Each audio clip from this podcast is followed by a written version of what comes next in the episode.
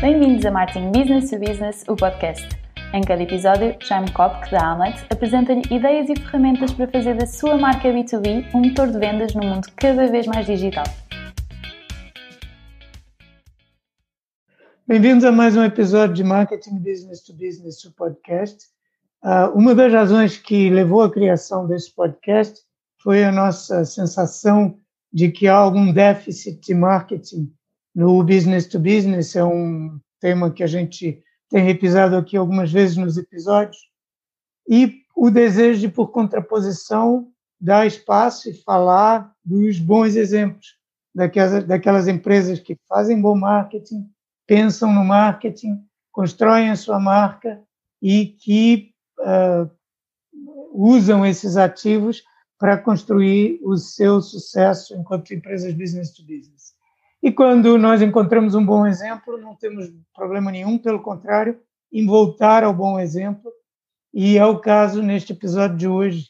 Aqui nós há algum tempo falamos com o Ricardo Parreira, CEO da PHC, e hoje uh, nós temos aqui o, conosco o Rogério Canhoto, que nos deu a honra de ter aceito o nosso convite, participar, e que é também está uh, na PHC e é o Chief Business Officer da PHC.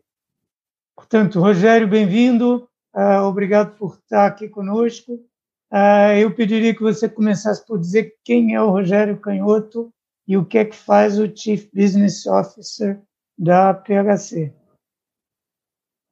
Muito bem, obrigado, Jaime, antes de mais, por este convite e por esta oportunidade de podermos trocar aqui algumas impressões sobre um tema, como tu dizes, que é tão importante, mas ao mesmo tempo muitas vezes descurado por, pelo mercado, pelas empresas e até mesmo por alguém que estuda eh, estas áreas.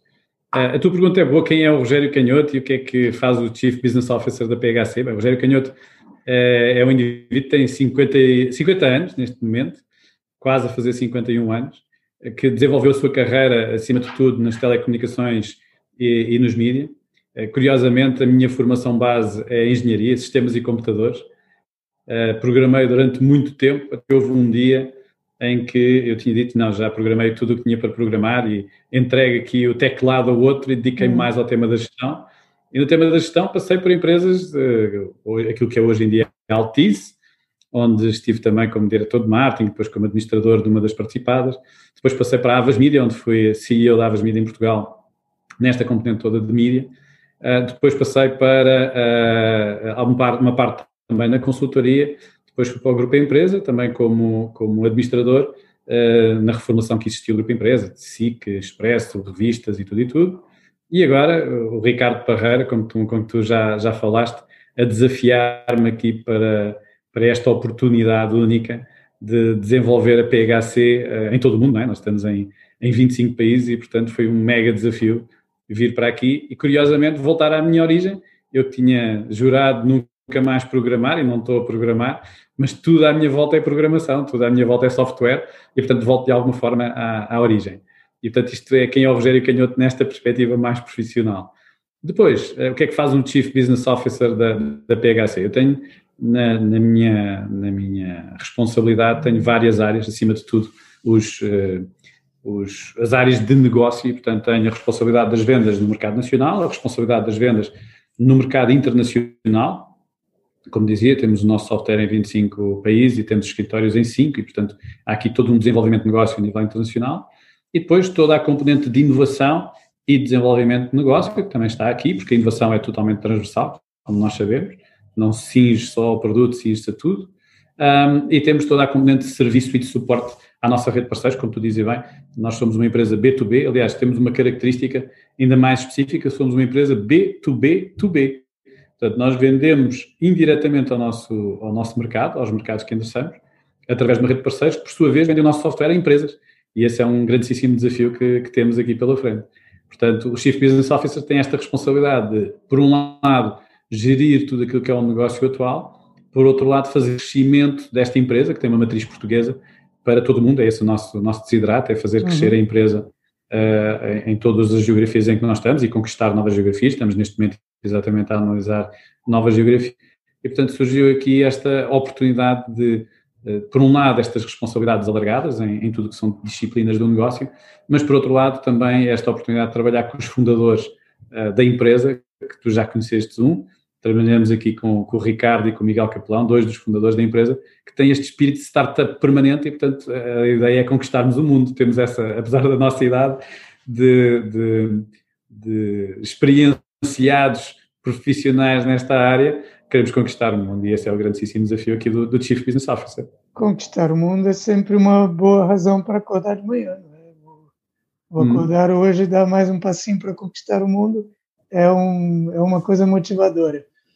Uh, é curioso você referir o, o fato de a PHC ser B2B2B, B2B2B, o B2B, B2B, 2B, o que quisermos, uh, porque as empresas B2B são sempre B2B mais alguma coisa, porque a característica do business é que nunca se esgota em si mesmo. Eu tenho sempre um cliente depois, na verdade.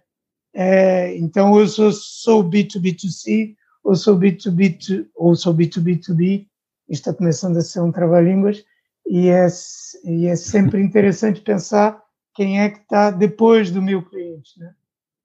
Ah, e com isto já acho que já começamos a falar de marketing, um, porque eu tive a ver uh, um artigo que você publicou há algum tempo na revista Briefing, uh, em que você falava justamente do marketing B2B, foi isso que me chamou a atenção na altura, e você lá descrevia quatro pilares do marketing B2B. E o primeiro é, era a marca, um, que é, mais uma vez, um tema de que a gente fala muito aqui no podcast, porque é uma das minhas, uh, das minhas obsessões. Uh, mais um dos déficits, eu acho, no mundo B2B, as empresas B2B preocupam-se pouco com a marca, como se ela fosse pouco importante. E daí eu estou bastante interessado em saber a sua opinião sobre isso, o que é que você entende por marca e o que é que faz com que seja tão importante nesse contexto B2B? Ah, fantástico. É uma excelente pergunta, Jane, porque no final do dia eh, nós estamos eh, eh, numa empresa que desenvolve os seus negócios para clientes. E, como eu costumo dizer, o cliente é o centro de toda a nossa atenção, não tem como. E quando nós temos esta mentalidade, o marketing é a base de trabalho para nós construirmos não só a marca, toda a experiência de consumo e todo o produto e o serviço que nós estamos a, a desenvolver. Um, curiosamente, eh, quando nós estamos num, num mercado eh, empresarial, como nós estamos, né, quando falamos em B2B, empresas a venderem empresas, o tema mais importante são as pessoas, é? as pessoas que constituem essas empresas, as pessoas que trabalham dia a dia, eh, e portanto começa logo aí a base do que é que é a marca e de como é que a marca se corporiza. Mas quando nós vamos neste mercado verificar quais são as variáveis, as principais variáveis de compra, percebemos que, acima de tudo, uh, reside na confiança, reside na relação, reside na proximidade. E, o, o, para mim, esse é um pilar fundamental de uma marca em B2B. A marca que tem que transmitir exatamente estas componentes, principalmente a de confiança. As empresas procuram empresas que estejam cá para os próximos anos. Nós temos 31 anos de história, queremos estar nos próximos 31 seguramente, um, e esta é uma lógica de que alguém compra um produto a alguém, principalmente uma empresa compra um produto ou um serviço a outra empresa, quer que essa empresa que lhe venda alguma coisa esteja cá para tudo o que forem uh, novidades que existam no mercado, tudo que sejam desenvolvimentos que sejam necessários fazer, adaptações que têm que fazer, porque uh, existe aquela expressão muito, muito habitual que é termos no mundo VUCA, não é? Volátil, uhum. incerto e, e, tudo o resto. E, portanto, a, o tema aqui é quem é uma empresa tem que se adaptar permanentemente ao seu mercado. E nós, como fornecedores dessas empresas, temos também que continuar na mesma dinâmica. Então, as empresas querem confiança, querem alguém que esteja presente, querem alguém que esteja próximo, querem alguém que esteja a ouvir. E, portanto, a marca tem que corporizar tudo isso. E, portanto, para mim, no mercado B2B, a marca é fundamental, tão fundamental como no mercado B2C. Uh, eu passei já nos dois mercados, já tive em mercados B2B várias vezes e mercados B2C. A marca é sempre fundamental exatamente por causa disto. É um fator diferenciador, claro que sim, por isso é que nós queremos uma marca que diferencie, que posicione um determinado produto, um serviço ou o conjunto dos dois, mas acima de tudo a marca tem que ser este selo de confiança, de proximidade e de disponibilidade para, no mercado B2B, acompanhar os seus clientes. Uh, e na realidade, e eu vejo isto também pelos clientes que compram um produto PHC, compram também os valores que a PHC representa e qualquer marca, qualquer marca B2B tem que representar. E nós, no nosso caso, temos uma série de uh, fatores que são muito diferenciadores da nossa marca e que transportam isto para o mercado. E, portanto, é muito engraçado nós vermos como é que as empresas nos percepcionam. Quando fazemos os estudos de mercado para perceber a realidade, percebemos exatamente isso. As marcas valorizam muito pela qualidade do nosso produto, pela qualidade do nosso serviço, por este espírito empreendedor dos seus fundadores, que é muito transmitido cá para fora, e tu tiveste a oportunidade de assistir isso no, no outro podcast com o Ricardo uhum. Barreira, uh, todas estas componentes que corporizam o DNA da, da PHC, da, do espírito de qualidade que nós temos que ser, o, o, inspirarmos a excelência na gestão, que é um tema que nós transmitimos muito. A nossa assinatura, que é Business at Speed, portanto, a marca e a sua assinatura a transportar para o mercado um conjunto de princípios de, de atuação que também fazem parte da nossa realidade, tudo isto transforma-se de uma forma muito diferente na percepção que existe no mercado e que acreditamos que são fatores fundamentais para a compra, porque nós não nos podemos esquecer. Uma marca não só posiciona, não só diferencia, não só traz esta proximidade, mas no final do dia é aquilo que nós queremos que esteja na cabeça dos consumidores ou dos clientes quando pensam comprar um produto. E, portanto, no B2B ainda mais importante, porque as oportunidades de compra ou de venda são mais reduzidas, não é? ou seja, os gestores compram essencialmente para uh, aumentarem a sua competitividade, para reduzirem os seus custos ou para aumentarem as suas receitas. E, portanto, nem sempre há estas oportunidades, não é? Como produto de grande consumo, daí o nome de grande uhum. consumo, em que as oportunidades da marca interagir com o cliente são muito mais regulares. Aqui temos muito menos oportunidades deste contacto e, portanto, temos que, na minha opinião, e por isso é que eu, eu sou um grande apologista de trabalharmos o marketing B2B, porque as oportunidades são tão poucas que quando elas surgem nós temos que as aproveitar ao máximo, aqueles golden moments que existem, não é? Quando temos os nossos parceiros a ir apresentar o nosso produto uh, ao mercado, aos seus clientes, a nossa marca tem que ser um, um abre-portas, não é? Abre as portas para uma boa conversa, transmite logo à partida na cabeça do cliente final um conjunto de valores da empresa e valores da marca que percepcionam um determinado produto, um determinado tipo de atuação, não é? Como eu dizia, no nosso caso, a excelência na gestão, portanto, o nosso software transporta para a excelência na gestão, e por outro lado, a nossa claim a dizer business at speed. Nós fazemos software para que as empresas consigam rapidamente dar resposta às necessidades do seu mercado e se consigam focar naquilo que fazem bem, que é, que é aquilo que os diferencia também elas no mercado. E, portanto, é curioso no meio de tudo isto, e por cima estamos num mercado em que uh, nós estamos a competir com os gigantes mundiais. Nós, quando estamos presentes em 25 países, estamos a competir com empresas que já estão residentes nesse mercado ou com operadores globais. E, portanto, temos aqui um desafio ainda maior para fortalecer ainda mais a nossa marca, posicioná-la e fazer com que ela seja um top of mind para os gestores quando pensam em comprar, neste caso, software gestão. Mas isto aplica-se a todos os setores da atividade. É, é curioso porque quando nos, nos, naquilo que a gente vai lendo sobre vendas business to business, que muitas vezes um, é dado um, um, peso às vendas business to business muito maior do que ao marketing business to business. E a, às vezes a gente ouve isso, que a, a, a, confiança é muito importante, mas que essa confiança é fruto de relações pessoais. O que, claro, é verdade, né? mas é, o que eu acho que às vezes é esquecido é que com essas relações pessoais nós temos um limite a partir do qual não se consegue crescer. Se eu precisar das, das relações pessoais para crescer uma marca, por exemplo, globalmente, ou nem é preciso ir tão longe, uh, se eu precisar ir para fora do meu mercado, da minha, da minha zona de origem, né, a confiança pessoal já dificilmente vai lá, porque as, as pessoas são limitadas, porque é caro, né, os contatos pessoais são caros, são trabalhosos, e então a marca é uma forma de industrializar de alguma forma essa essa confiança, né, de permitir que ela vá mais longe antes de eu, inclusive, e não só, mas inclusive antes de eu poder estabelecer a tal confiança pessoal. Agora, um, e antes de sairmos disto da marca, é, por que será que em muitas empresas business to business acontece tanta resistência uh, ainda caso você concorde, que é o caso, uh, a pensar também em termos de marca. Por que essa fronteira que ainda existe entre o B2B e o B2C, em que a marca seria uma coisa do grande consumo? É uma, é uma excelente pergunta. É uma excelente pergunta porque isto remete-nos para um pouco para a história que existe em, em vários setores da atividade.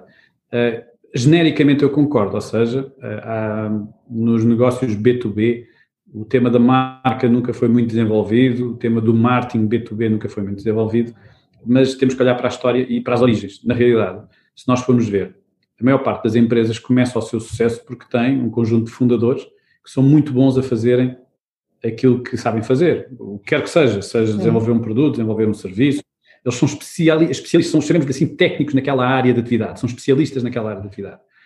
E eles, por si só, pela sua expertise, numa fase inicial, conseguem vender o seu produto ou o seu serviço. Quando evoluem um pouco mais, já têm uma base de clientes, estes especialistas querem se focar exatamente nisso, em continuar a desenvolver o seu produto e o seu serviço, e então contratam alguém para manter as vendas, que surgiam naturalmente, mas começa a alargar o mercado, tem uma lógica de ser muito mais uma, uma dinâmica de vendas. E curiosamente, entre técnicos vendedores ou técnicos comerciais, chamemos assim, as empresas normalmente vão resolvendo os seus temas de desafios de crescimento, de sustentação das vendas, sustentação das receitas, por aí fora. Qual é que é o grande desafio que, que surge aí? É quando passamos para outro patamar, porque depois de passar da componente de produto, de vendas, então o que é que vem a seguir? E o expertise em marketing, e é curioso nós vermos isto até mesmo na parte académica, uh, não há muitos cursos de formação em marketing B2B. Existem cursos de formação em marketing e depois dentro do marketing fala-se muito de grande consumo, onde existem imensos exemplos, uhum. mas não tanto em marketing B2B. Porquê? Porque é muito específico, depende muito de setor para setor. E por isso é que eu digo que genericamente eu concordo que existe esta resistência, mas depois dentro de cada setor nós encontramos entidades ou empresas que são fantásticas a fazer isto. Porquê? Certo. Porque elas já perceberam, não é? A importância deste mix mágico entre pessoas e marca. E o Jaime estava a comentar exatamente isto, do número de pessoas que, da, do número de pessoas, da, da relação entre as pessoas e as vendas e como é que eh, a marca se transmite através das pessoas e o tema da confiança através das pessoas. Como eu dizia na pergunta anterior, é exatamente isso. As pessoas fazem toda a diferença, mas as pessoas não chegam. Aliás, há uma, há um, uma teoria sobre isto em que uh, as pessoas conseguem manter uma relação próxima ou minimamente contacto no máximo com 125 ou 150 pessoas, se não me engano, uhum. é este, é o Dunbar's Number, que é um número mágico aqui pelo meio, em que é o limite que cada pessoa tem de influenciar outras. Pois bem, se nós pensarmos, e isto é um limite com uma pessoa a fazer muito bem este trabalho, se nós pensarmos, vamos arredondar um número, cada pessoa, ou seja, cada comercial, consegue influenciar 100 pessoas à sua volta sobre o seu produto, o seu serviço. Se a pessoa quiser ter, ou a empresa quiser ter, como nós temos, 35 mil clientes, nós tínhamos que ter 3.500 colaboradores aqui. Não faz sentido, não é? Não tem como. Só, só para as vendas só para as vendas, não tem como. Portanto, a marca tem que ter um papel fundamental nesta amplificação. E este é um ponto-chave. Portanto, as pessoas são importantíssimas, claro que sim, no B2B por causa do tema da confiança, da interligação. Aliás, vejamos uma coisa. Um mercado B2B totalmente desintermediado através das novas tecnologias é muito difícil de desenvolver, por uma razão muito simples. É porque uh, as empresas, quando compram um produto, querem, se acontecer alguma coisa, querem ter alguém com quem falar, ok? E esse alguém não pode ser uma máquina, não pode ser um robô, não pode ser nada disso, porque as pessoas querem, pelo menos na nossa cultura mais latina e nos mercados em que nós estamos, o tema da confiança e termos um número para quem chamamos e uma pessoa que tem um nome, uma cara e com quem conseguimos falar, dá essa tranquilidade no B2B. E, portanto, eu transportava isto outra vez para a limitação das pessoas para amplificarmos o nosso negócio, por um lado. Por outro lado, aquilo que eu chamo um mix mágico entre a marca e as pessoas. Porque se nós soubermos recrutar bem, escolher bem os nossos colaboradores e eles representarem bem o DNA da marca, enquanto são bons profissionais, eles são um claro amplificador da marca, que é a parte interessante. Claro que corremos sempre o risco destes colaboradores uh, migrarem para outras empresas, seja da nossa concorrência, seja de outros setores de atividade, e levarem consigo a sua carteira de clientes. O que leva, obviamente, para outro patamar, que é as empresas têm que se preparar, não é para mitigar o efeito de, de, desta relação pessoal que existe, mas é para as empresas, os nossos clientes, se relacionarem com a empresa como um todo, de terem vários pontos de contacto e não dependerem apenas de uma, de uma peça só, de uma pessoa só, de uma área comercial só. E porquê? Porque, na realidade, vejamos no nosso caso, os nossos parceiros e os nossos clientes falam com várias pessoas dentro da nossa organização. Falam, obviamente, com as pessoas de produto, falam com as pessoas de vendas, falam com as pessoas de suporte, falam com as pessoas de billing and supply, eh, falam com as pessoas de inovação. E estes múltiplos contactos, por um lado, transmitem ainda mais confiança aos clientes e aos parceiros, mas por outro lado, mitigam a perda de alguma destas pessoas, seja porque migrou para a concorrência, seja para outra empresa, seja porque, eh, sei lá, razões de saúde, o que quer que seja, e conseguimos desta forma ter uma dinâmica muito forte naquilo que é o crescimento do, do mercado. Portanto, voltamos ao tema da pergunta: porquê que há esta resistência? Por um, porque no B2B a maior parte das empresas que tiveram sucesso foi porque foram bons, voltando à essência, bons técnico-comerciais. Uhum. E, portanto, o tema da marca, eram, eles eram conhecidos pelos próprios, ou por aquilo que era a sua empresa e o seu produto, que é muito específico. E só quando passam a patamares de grandes taxas de crescimento e de grande amplitude de mercado, porque nós sabemos que Portugal é um país fantástico para viver e para trabalhar, mas uh, tem uma capacidade de país de origem, não é? de agregar valor ao, ao, nosso negócio no país de origem, que se limita a certa altura, somos 10 milhões de habitantes e uns 400 ou 500 mil empresas, sabemos que temos que, para crescer, temos que ir para outros mercados. E quando pensamos assim, quando aterramos num país como Espanha, ou Peru, uh, ou França, ou Inglaterra, ou quer que seja, eles conhecem o quê? O Rogério, o Rogério não é nada para eles, não é? Eles não conhecem o Rogério. Portanto, eles precisam de uma marca a que vai se agarrar. Então temos aqui a importância da marca. Quando vamos para alguns setores, sabemos que eu dizia que concordo na parte genérica, mas quando vamos para alguns setores tenho que discordar. Nós sabemos que algumas empresas são muito boas nisto e são multigeografia e são de tecnologia. Por exemplo, uma marca como a Oracle ou uma Cisco tem uma capacidade de projetar a sua marca e de transportar a sua marca para outras, uh, outro patamar em que as pessoas, é, claramente é um, é um posicionamento, é um, é um identificador, é um top of mind que esta marca permite, mas temos outras, por exemplo, as, as Big Four na consultoria, não é? as quatro grandes empresas de consultoria mundial que trabalham B2B, todas aquelas marcas são uh, altamente reputadas, uma Deloitte, uma McKinsey, uma BCG, trabalham exatamente a sua marca para a sua reputação, que é bem mais valioso, e para serem reconhecidas pelos seus potenciais clientes, que é aquilo que nós também queremos. E ainda bem que existem esses bons exemplos, porque senão uh, estávamos, estávamos mal, mas podemos nos inspirar também neles. Uh, nesse mesmo artigo que eu vi, você referia um segundo pilar, eram quatro pilares, e o segundo era a inovação, que para uma empresa como a PHC dá para entender por que é crítico.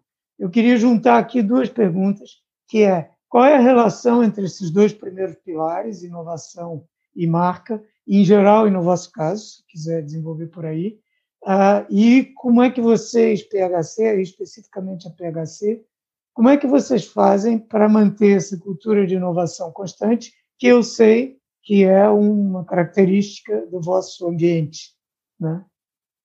É verdade, é verdade. Isto, o tema de inovação é uma palavra que já existe há muito tempo neste, no nosso mercado, não é? Como um todo, que eh, de repente ganha ainda mais importância face ao contexto que nós hoje em dia estamos a viver, que é a parte interessante. Mas nós realmente, estes 31 anos de história uh, da PHC, são muito caracterizados exatamente por uma inovação constante. Portanto, a inovação da PHC está no DNA da própria empresa. E isto é bom, e o facto dos fundadores estar também no nosso dia a dia ainda melhor, porque este espírito de startup, como eu dizia ainda há pouco, reflete-se nisto que é, nós estamos sempre insatisfeitos com o que temos e queremos sempre fazer mais. E este é um bom princípio, ou um bom DNA para desenvolvermos a inovação. Mas a inovação aqui tem, tem vários temas que, que eu acho que são importantes, nós trabalhamos um bocadinho sobre ele. O primeiro tem exatamente a ver com esta cultura. Como é que nós promovemos uma cultura de inovação? O primeiro passo é este que eu estava a dizer, ou seja, nós nunca estamos totalmente satisfeitos com o que temos e queremos sempre mais e queremos desenvolver mais. Isto faz com que tenhamos, de uma forma mais transversal, este espírito de procura de boas práticas, procura de inovação, procura de algo que não está a ser explorado e que nós podemos explorar. Portanto, a inovação, como nós dizemos em Portugal, não é? a necessidade, aguça ou engenho, vem muito por aí, que é, nós temos uma necessidade, ou os nossos clientes têm uma necessidade, ou os nossos parceiros, ainda hoje tivemos uma sessão com os nossos parceiros, em que tínhamos aqui um, um desafio para, para debater, e eles foram os primeiros a dizer, olha, perante esse desafio, nós temos aqui algumas sugestões, e partilharam isso connosco.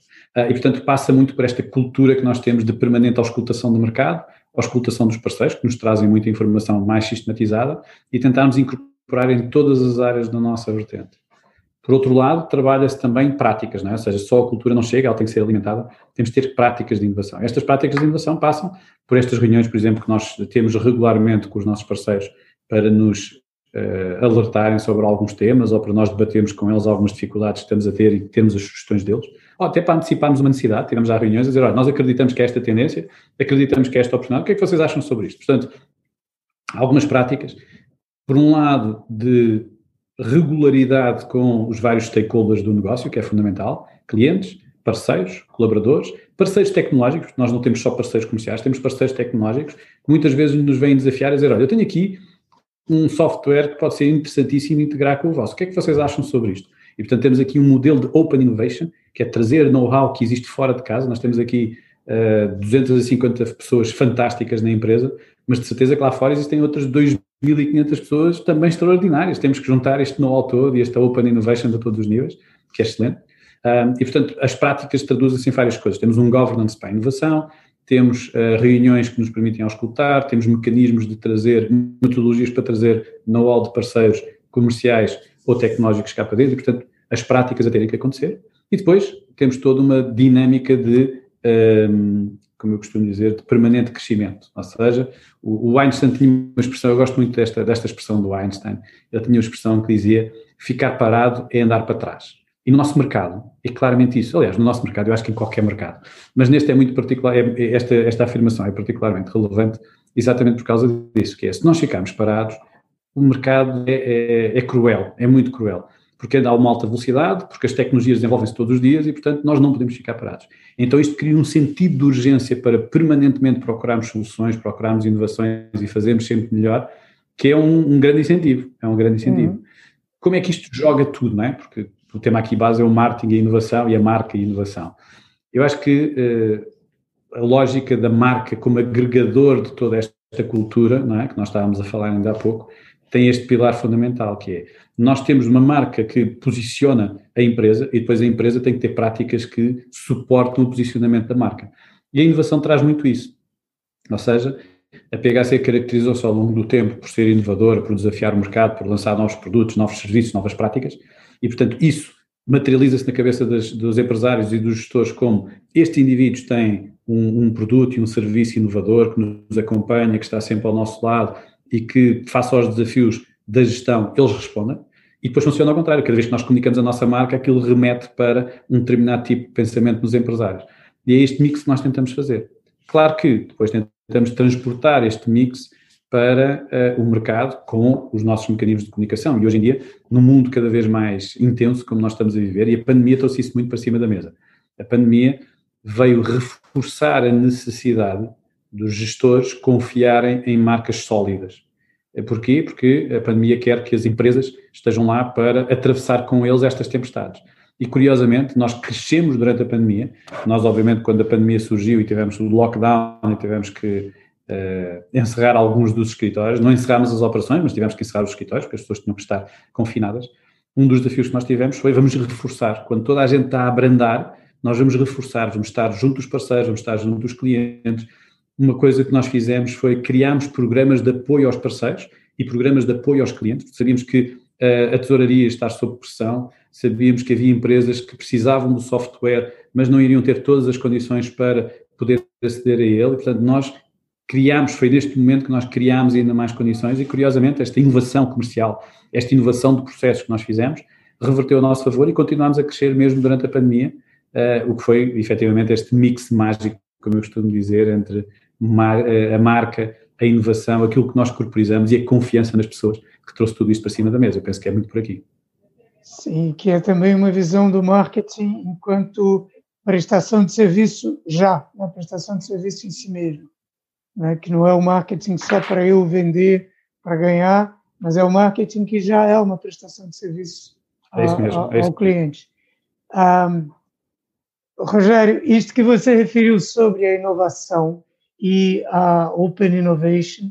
Isto pressupõe também uh, um tema que é o que é o terceiro pilar da sua daqueles quatro que estão lá no artigo da briefing, que era justamente uhum. o desenvolvimento de um ecossistema, né? é, porque é, o fato de eu vir, ter os diferentes stakeholders, parceiros, clientes, parceiros comerciais, parceiros tecnológicos, tudo isso compõe uh, um ecossistema, que é um, que é um termo interessante, que, de que se fala cada vez mais, né? e que eu queria saber do seu lado qual é a diferença entre esse conceito de ecossistema e aquilo que antigamente nós chamávamos de canal, e por que é que isto é tão importante e como é que vocês trabalham esse tema do ecossistema na PHC. Ah, excelente. Não, este, este, para nós é um conceito muito interessante a todos os níveis, pelo seguinte: uh, neste meio que nós estamos a viver, e como estávamos a falar na pergunta anterior, uh, o tema todo deste mundo incerto em que nós vivemos, onde a tecnologia, que é o nosso setor de atividade, se desenvolve todos os dias a um ritmo aceleradíssimo. Um, tudo o que são nossas competências-chave são fundamentais para nos mantermos no negócio e desenvolvermos, o negócio. Mas nós, quando queremos crescer o negócio e queremos estar aptos a responder a qualquer desafio que vem na nossa direção, temos que abrir aqui muito o nosso horizonte em todos os níveis. O que é que quer dizer isto, abrir o nosso horizonte? Eu estava a falar ali dos parceiros tecnológicos, dos parceiros comerciais e afins. E, portanto, para nós a grande diferença entre o canal e o ecossistema reside essencialmente aí. É o acreditarmos que o todo é muito superior à soma das partes. Como é que eu interpreto isto e como é que posso explicar isto de uma forma uh, até mais simples? Na realidade, nós temos, num, no meio tradicional, teríamos um canal, um canal de venda, em que seria quase uma lógica de cliente uh, ou de fornecedor-vendedor. Uh, esse é um modelo que está, no nosso setor, está completamente ultrapassado nós uh, temos um, um, ecossistema, temos um ecossistema, voltamos lá ao tema do ecossistema, uhum. nós temos à nossa volta um conjunto de desafios que só se conseguem responder com competências que muitas vezes não estão totalmente dentro de casa. Portanto, nós temos o core a ser totalmente dominado por nós, nosso produto, o nosso serviço, aquilo que temos que fazer, mas de repente existem necessidades que o mercado tem, como por exemplo, um exemplo que está em cima da mesa, meios de pagamento. Uh, existem empresas que são especialistas em meios de pagamento. E nós devemos fazer uma parceria tecnológica com essas, essas uh, companhias que dominam perfeitamente o tema, mais uma vez, cada um no seu core, e que nos podem ajudar a desenvolver sistemas de pagamento automatizado no software. Outras empresas que tenham a ver com uh, inteligência artificial. Há empresas que são ótimas em inteligência artificial e com quem nós podemos fazer parcerias para o fazer. E é esta dinâmica de ecossistema. Mesmo na parte comercial, nós podemos ter vários tipos de canal, chamemos-lhe assim, que quando se juntam todas as peças funcionam também como um ecossistema em que uns se ajudam aos outros. Portanto, a lógica do canal para nós já foi abandonada há muito tempo, no canal, diga-se, no sentido tradicional, e acreditamos muito mais que existe aqui uma dinâmica muito útil entre todos os elementos deste sistema onde nós estamos, que vai desde os nossos próprios fornecedores, à nossa organização, aos nossos parceiros para desenvolver novos produtos e serviços dentro da nossa organização e depois mesmo com a nossa rede comercial, porque cada geografia também tem as suas características. Nós, como abrimos escritórios em cinco geografias, temos realidades. Tentamos, obviamente, ter aqui uma estrutura comum, mas cada país tem a sua estrutura e tem a sua realidade. Procuramos também aí trabalhar com parceiros locais que nos ajudam a desenvolver o negócio. E esses parceiros vão desde as câmaras económicas e, e, e, de, e setoriais que existem nessas geografias. Trabalhamos com a ICEP para trabalhar também oportunidades nestes meios. Trabalhamos com uma série de entidades à nossa volta, que mais uma vez o todo é muito superior à soma das partes. Curiosamente, juntam-se aqui outros conceitos. Um deles, por exemplo, é a coopetição. Nós temos uhum. em algumas geografias eh, eh, a lógica dentro da nossa rede de, comercial de ter coopetição. Um parceiro que é muito bom na área comercial e outro parceiro que é muito bom na área técnica, desenvolver o nosso software e implementar o nosso software nos clientes, muitas vezes, sendo concorrentes entre si, cooperam para conquistar o cliente final. E esta parte é brilhante e, mais uma vez, voltamos ao ecossistema. Se pensarmos no canal unidirecional, que poderia ser um parceiro vendedor, uh, nunca seria possível uma coisa destas, mas quando nós desenvolvemos esta lógica e passamos muito esta cultura à nossa rede comercial, que é nós temos que funcionar como ecossistema e trazer os melhores competências para as melhores oportunidades, eles muitas vezes cooperam exatamente nestas dinâmicas para conquistarem o seu cliente e, obviamente, depois encontram um modelo de negócio entre eles para remunerar os seus serviços, como é óbvio. Uhum. E isto leva-nos a este não é, que existe hoje em dia, em que tudo aquilo que eram modelos tradicionais de venda, num mercado em permanente constante, em constante adaptação e, acima de tudo, e este é um ponto-chave, numa migração forte para o digital, porque falamos várias vezes da pandemia, mas a pandemia tem aqui uma série de desafios que são extremamente relevantes. Um deles, como nós vimos, foi que com o fecho dos meios tradicionais ou dos canais tradicionais, todas as empresas foram empurradas para o digital. E quando as empresas são empurradas para o digital, empresas ainda por cima que tiveram, se nós pensarmos nisto e como nós estamos no B2B2B, é? o cliente do nosso parceiro, é? o nosso cliente final, eram empresas que tiveram o seu sucesso, ou que criaram, não são empresas que criaram o seu sucesso nos últimos 20, 30 ou 40 anos, onde nem sequer se falava de digital. Portanto, estas hum. empresas cresceram, nasceram e cresceram em meios tradicionais. E quando o digital, como nós agora vemos, com as lojas de comércio eletrónico, com as redes sociais, com a sistematização e automatização de processos, com a inteligência artificial, tudo a aparecer porta dentro em num intervalo de tempo muito curto, porque eles já existiam, não é? Os últimos cinco anos foram muito notórios isso, os últimos três ainda mais. A Mas pandemia, houve uma grande aceleração. Isso, veio acelerar tudo isso. Então o que é que acontece? O parceiro tradicional o parceiro que, que, chamemos o parceiro vendedor ou parceiro fornecedor, tem os seus dias contados por, exatamente por causa disto. Porque ele hoje em dia tem mais do que vender um software, ele tem que perceber os desafios de negócio do seu cliente e saber como é que o nosso software vai facilitar essa evolução digital do seu cliente. Porque hoje em dia temos empresas que viveram durante muito tempo no meio tradicional e bem, através dos canais tradicionais, mas quando surge o desafio de criarem uma loja eletrónica, quem é que os apoia? Que software é que devem utilizar? Que, quais são os processos que devem automatizar? Como é que integram isso com as lojas físicas?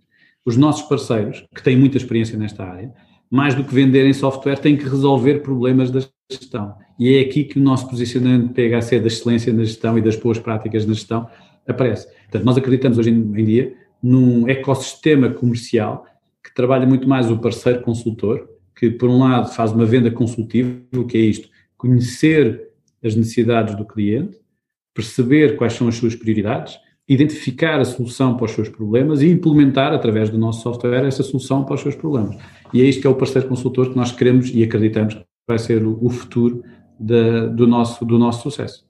Rogério, operar numa realidade tão complexa, né, em que é, cada relação é uma multirrelação concorrente, é, pode ser também um parceiro, uh, o comercial é um consultor de negócio, nada disso pode funcionar sem o quarto pilar que você identifica, que é a, a comunicação, né? E sendo e sendo a comunicação uh, também estando no meio dessa realidade complexa, ela é muito afetada por essa mudança tecnológica toda, uh, que dá uma uma preponderância enorme hoje as ferramentas digitais. Como é que vocês têm é, tirado partido disso?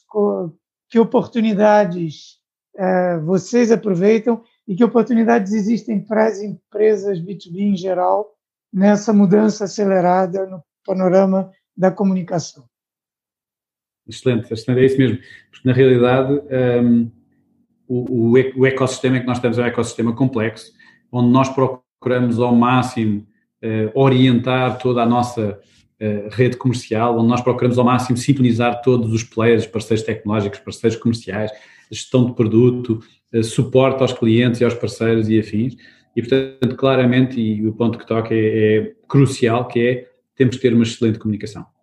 Só que o desafio é muito grande, porque num mercado tão competitivo e tão intenso como acontece hoje em dia, nós temos uma fragmentação da atenção de toda a gente. A própria, nós próprios temos, não é? Nós temos o e-mail, temos os nossos portais, temos as redes sociais, temos a, as, as, as, ferramentas de messaging que picam todo, todo momento e, portanto, a nossa atenção está muito fragmentada, não é?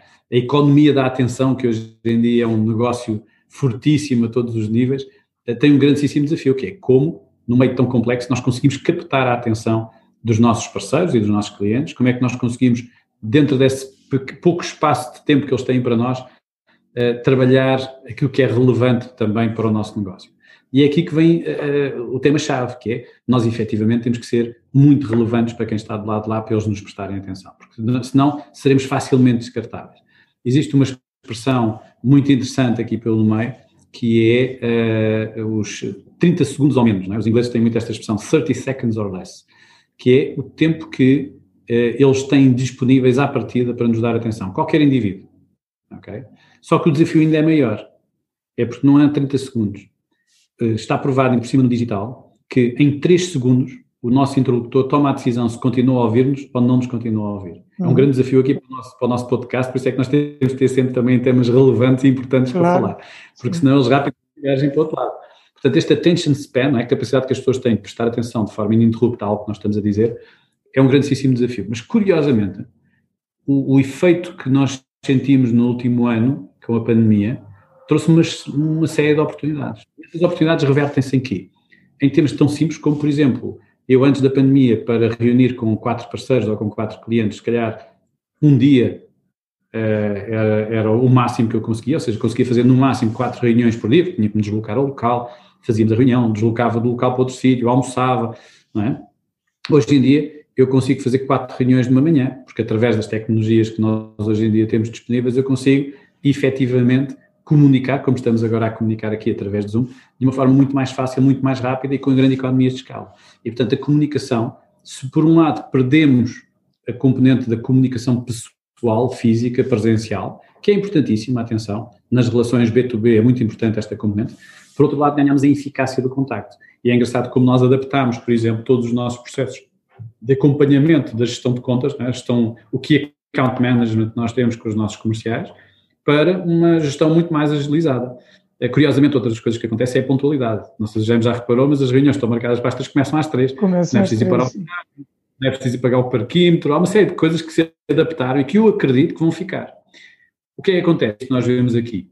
Como a comunicação é um ponto fundamental, nós também trabalhamos muito os vários pontos de contacto relevantes. E isto passa-se para dentro da organização, porque nós temos 250 colaboradores espalhados pelo mundo inteiro e, portanto, temos que comunicar com eles para os alinhar com os nossos objetivos, com a nossa estratégia, com como é que está a correr o negócio. E temos ferramentas muito interessantes para isso. Por exemplo, nós temos uma reunião que acontece todos os 15 dias, o Ricardo falou nisso, que é o Ask the CEO, em que estão todos os colaboradores ligados ao mesmo tempo, em todas as geografias, e que o Ricardo intervém umas vezes, eu intervenho noutras, outros administradores entram noutras. Há sempre alguns temas que nós vamos falando e as pessoas podem fazer as perguntas que quiserem e nós respondemos. E, portanto, era algo que antes da pandemia nós não tínhamos e que a pandemia veio trazer para cima da mesa como uma oportunidade ótima de, uh, de, de criar aqui o interesse e a interação entre todas as pessoas de formas diferentes. E, portanto, primeiro, trabalhamos internamente a cultura, a interação, o alinhamento com o negócio, como é que nós estamos, sempre que fechamos mês, partilhamos com toda a gente nos canais uh, disponíveis, digitais, obviamente, nesta fase, dada a, a não proximidade física, fazemos isso. Por outro lado, comunicação com os nossos parceiros e, por outro lado, comunicação com os nossos clientes. O que é que nós fazemos aí? Utilizamos algumas ferramentas de marketing B2B. A primeira coisa que nós fizemos foi criar o Customer Journey, é? a jornada do consumidor, do cliente, neste caso empresarial, ao longo do seu processo de decisão. Um, por outro lado, a, a, o Partner Journey, que é como é que os parceiros interagem connosco. E quando nós analisamos o Customer Journey e o Partner Journey, fica muito claro para nós quais é que são os pontos de contacto mais importantes e que tipo de conteúdo é que estes parceiros e estes clientes valorizam que nós partilhemos. E, portanto, ao fazer isto, conseguimos criar ao longo do tempo, e não só pela pandemia, mas também com a pandemia, digitalização destes processos de comunicação, quebramos barreiras físicas e geográficas, que é fantástico, portanto, nós conseguimos hoje em dia estar todos juntos com pessoas de Moçambique, de Angola, do Peru e de outras geografias em que nós estamos, e, portanto, fazemos isto de uma forma hoje em dia já muito uh, tradicional, muito habitual, já faz parte integrante do nosso dia-a-dia, -dia, uhum. uh, e conseguimos este, o nosso negócio todo de uma forma centralizada. Utilizamos muitos indicadores de eficácia para saber se estamos a comunicar bem ou não estamos a comunicar bem e que, o que é que nós devemos corrigir. E, portanto, isto ajuda-nos em todos os níveis a desenvolver um negócio, alinhar as pessoas, mais uma vez reforçar a marca e aquilo que são os princípios e valores da marca e termos a nossa rede comercial totalmente sintonizada connosco, os nossos parceiros, e os nossos clientes usufruírem de toda a informação que nós fazemos, desde informação de produto, e, uh, explicação de novas funcionalidades que nós fizemos. Uh, nós ajudamos os, os, clientes finais, por exemplo, a perceberem que tipo de fundos é que podem aceder para melhorarem o seu negócio, como é que podem otimizar os seus processos. Portanto, nós quase que fazemos um apoio à gestão sem passar necessariamente pelo, pelo nosso software, porque vai para lá do software, não é? E é muito por aí que nós, que nós trabalhamos tudo isto. Ricardo, estamos, estamos caminhando para o fim. Uh, eu estou aprendendo muito já mas eu fico aqui com uma curiosidade, porque uh, hoje a PHC, como você disse, é uma empresa que está no mundo inteiro, uma empresa internacional, tem uma marca forte, consolidada, com, com, com músculo, né? tem uma, uma, uma grande equipe, muitos colaboradores, e a minha pergunta é, trabalhar essas quatro dimensões que você anunciou e que em todas as quatro há bastante complexidade, é bastante exigente, a minha pergunta é se trabalhar essas quatro dimensões é um privilégio ou é uma coisa que é exclusivamente para empresas que têm a dimensão que vocês têm e que têm os músculos, o músculo, os recursos que vocês têm, ou se isto é uma coisa que uma empresa com muito menos caminho andado e com menos recursos também deveria praticar e pode praticar. É uma, é uma boa pergunta, porque na realidade, o, o, o, desafio que todos nós temos uh, enquanto gestores passa muito por aí. Ou seja, se estes quatro pilares são só para as grandes empresas, eu diria que não. Ou seja, é fundamental para as grandes empresas trabalharem estes quatro pilares do marketing B2B de forma estruturada, sem dúvida, sem dúvida. Tem que o fazer, senão não conseguem ser competitivas. Mas as empresas que são pequenas, o que é que devem fazer? Na minha opinião, têm que trabalhar também os quatro pilares. O que é que acontece? Eh, e eu costumo brincar um bocadinho com isto, acho que foi o Richard Branson, nessa altura, que dizia que uma empresa que hoje é grande, um dia já foi pequena, não é? Uhum. Então o que é que faz uma empresa pequena crescer, principalmente no B2B, não é? O que é que faz uma empresa pequena crescer para ser uma empresa grande? São vários fatores, obviamente, há quem diga que é muita sorte, eu costumo dizer que a sorte dá muito trabalho, uh, e portanto não é só sorte, mas no final, no final do dia estes quatro pilares eu acho que são fundamentais também para as empresas pequenas. Ainda há pouco conversávamos um bocadinho sobre isso, mas empresas que, que nasceram e que estão a crescer de uma forma uh, ainda reduzida, uh, são muito técnico-comerciais e, portanto, as componentes de marketing não se colocam uh, logo no início, porque elas vendem por serem exatamente especialistas numa determinada área, ou porque têm um produto que acrescenta ao seu cliente. Mas quando as empresas têm uma ambição, mesmo pequenas, têm uma ambição de crescimento, têm que trabalhar todas estas componentes. A marca, a inovação, a cultura, a rede comercial, este ecossistema que nós temos que trabalhar e que é fundamental. O que é que acontece? Ao começarem a trabalhar estas variáveis, fazem com que ganhem outra dimensão, fazem com que tenham outra presença no mercado, fazem com que sejam muito mais reconhecidas pelos seus potenciais clientes para virem ter consigo. E, portanto, o tema aqui é que a escala o que dá é complexidade, porque os pilares são os mesmos, a complexidade desses pilares é que é diferente. Nós, neste momento, estamos a trabalhar em 25 geografias. Trabalhar 25 geografias, há sempre algum sítio que temos que resolver alguma coisa, não é? Uhum. Se estivermos só em duas, é muito mais simples, não é? Temos só que nos concentrar em duas. E, portanto, acho que estes quatro pilares são fundamentais em qualquer dimensão. Uh, o músculo, este músculo dá-nos, dá, dá tranquilidade, é? no caso da, da, PHC, dá sustentabilidade para, por um lado, dar a confiança ao cliente que nos compra o nosso serviço, que nós estamos nessa geografia para ficar e para evoluir, mas ao mesmo tempo dá o oxigênio para nós enfrentarmos esta complexidade grande, não é? Uh, por outro lado, nas empresas de menor dimensão, aquilo que acontece é que, não tendo ainda esta, este músculo financeiro que nós temos, neste caso, eles vão ter que o construir e, portanto, aí o mix é mais, tem que ser mais equilibrado. Não podem, se calhar, fazer as apostas que nós podemos fazer, mas têm que fazer as apostas à sua dimensão. A PHC também já foi uma startup, a PHC também já teve três colaboradores no início, não é? Mas, curiosamente, os fundadores sempre tiveram esta dinâmica de pensarem a componente do produto e pensarem um marketing sobre o produto para ganhar esta dimensão, e neste caso o marketing B2B. E, portanto, há aqui um, um tema de uh, nós trabalharmos os quatro pilares independente, independentemente da dimensão que nós temos. Ou seja, assim como a PHC continua a pensar como uma startup, em certo sentido, também qualquer startup deveria pensar como uma empresa grande e, e dando os passos mais que a perna que lhe forem possíveis. Não é? Isso. Há uma expressão muito é, Think Big, Start Small, né? como um bom livro, se não me engano, até que foi sobre isso, que é Think Big, Start Small. Pensar como uma empresa grande, mas, obviamente, dar os passos adequados à nossa capacidade financeira, à nossa estrutura. Nós, com a dimensão que temos, exatamente, já temos essa, essa máquina montada, queremos, como dizia, conquistar o mundo e, portanto, a complexidade só vai aumentar, isto não vai facilitar daqui para a frente. Certo. Um, um, até aqui, uma excelente conversa, eu acho que quem nos tiver seguido uh, terá já aprendido muito. Eu só vou fazer uma última pergunta, que é a que eu tenho feito a todos os convidados que têm passado por aqui, que é se houvesse um, a possibilidade de indicar só um livro que as pessoas não podem deixar de ler, uh, quem está nessa área, naturalmente, uh, o que, que você recomendaria para os nossos ouvintes? Eu, as perguntas anteriores, tinha, é a minha praia, claramente, e tenho muita facilidade em responder. Esta é uma pergunta difícil, até porque no outro dia li que saem 400 mil livros todos os anos, e, portanto, acho que a grande dificuldade aqui é não só escolher, mas depois também conseguir ler. Claro. Um, um livro que gostariam de ler. Bem, eu, eu, seria suspeito, eu podia dizer que a, Gestão Descontraída, mas Profissional do Ricardo Parreira era um bom livro, mas sou suspeito e podia ser até mal interpretado por estar a propor uma coisa dessas, porque Esse ele, na realidade, é o CEO no episódio da... anterior, não foi o Ricardo, foi por mim. Isso, isso, isso. Esse aí está resolvido. Não, mas eu, eu se calhar propunha.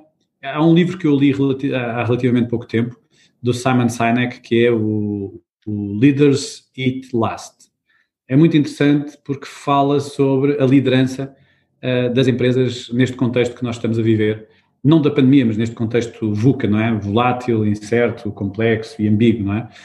E, portanto, estarmos a, a gerir marcas, empresas, pessoas, expectativas, e ele tem ali um conjunto de, primeiro, de explicações, e depois algumas regras boas práticas que ajudam imenso um gestor neste, neste mundo difícil e, e desafiante. O outro que me inspira bastante e que eu tenho uh, lido várias vezes, já a segunda ou terceira vez que eu leio livros, é o Digital Darwinism. Eu já não me recordo bem quem é que é o autor, acho que é do Tom Goodwin, se não me engano. É um autor muito engraçado em que ele desenvolveu o conceito do darwinismo digital, que é um pouco aquilo que nós defendemos também aqui na PHC, que as empresas têm que evoluir para o digital e têm que utilizar o nosso software para fazer essa evolução de forma mais rápida e mais acelerada. Mas ele junta também outras peças, para além de que a tecnologia uh, ser um, um, grande driver deste darwinismo, mas que o digital lança uma série de desafios a todos os níveis. Não é só uma questão tecnológica, a tecnologia está disponível para todos, mas ele lança o desafio nas outras componentes, que é na forma, no mindset das empresas e na forma que os processos das empresas estão estruturados, preparados ou não para esta evolução digital, mas depois fala também das pessoas e da mentalidade das pessoas. Eu acho que passa muito por aí. O nosso grande desafio passa muito pelas pessoas se aperceberem de que a realidade é diferente, tem que se adaptar a esta nova realidade e tem que ganhar novas competências, tem que fazer o seu reskilling. Portanto, eu sugeri estes dois. Por um lado, o Digital Darwinism, da evolução do digital e os desafios que isso coloca às empresas, e por outro lado, Leaders Eat Last, do Simon Sinek, que fala muito da gestão das pessoas, mais uma vez pessoas, nestes tempos de alta incerteza. Muito bem, muito obrigado. Vão ficar as notas uh, no, no, no nas notas do podcast ficam essas indicações. Okay.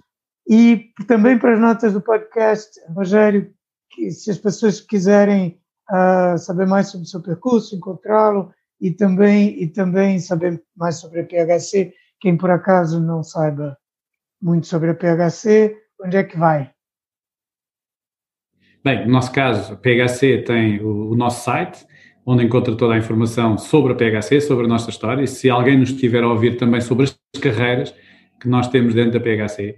Curiosamente, ontem estava a ver estes números, eh, nós contratámos cerca de 60 pessoas eh, durante a pandemia e, portanto, para crescermos precisamos de talento e, portanto, quem nos estiver a ouvir, venham daí, vão ao nosso site, conheçam melhor a nossa empresa e candidatem-se às oportunidades. Eu não posso perder esta oportunidade de convidar pessoas a virem trabalhar connosco.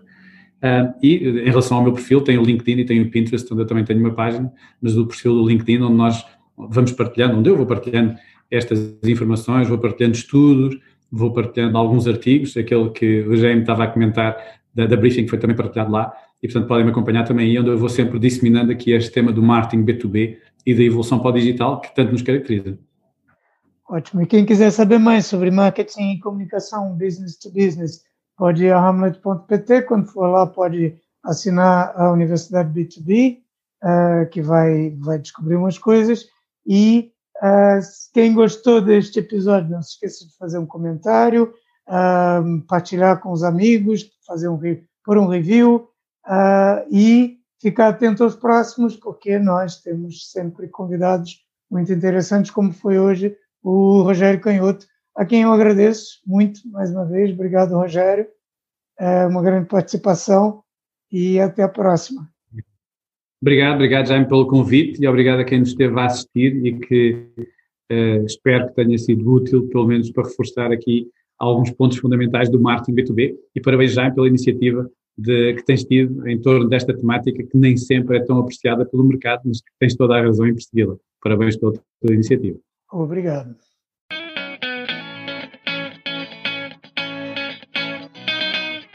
Acabou de ouvir Marketing Business to Business, o podcast da Amlet B2B. Se gostou, não se esqueça de fazer like, partilhar, deixar o seu comentário e subscrever no seu canal preferido. Para ver as notas desta conversa, vá a amlet.pt blog. E em breve voltaremos com mais um episódio de Marketing Business to Business, o podcast.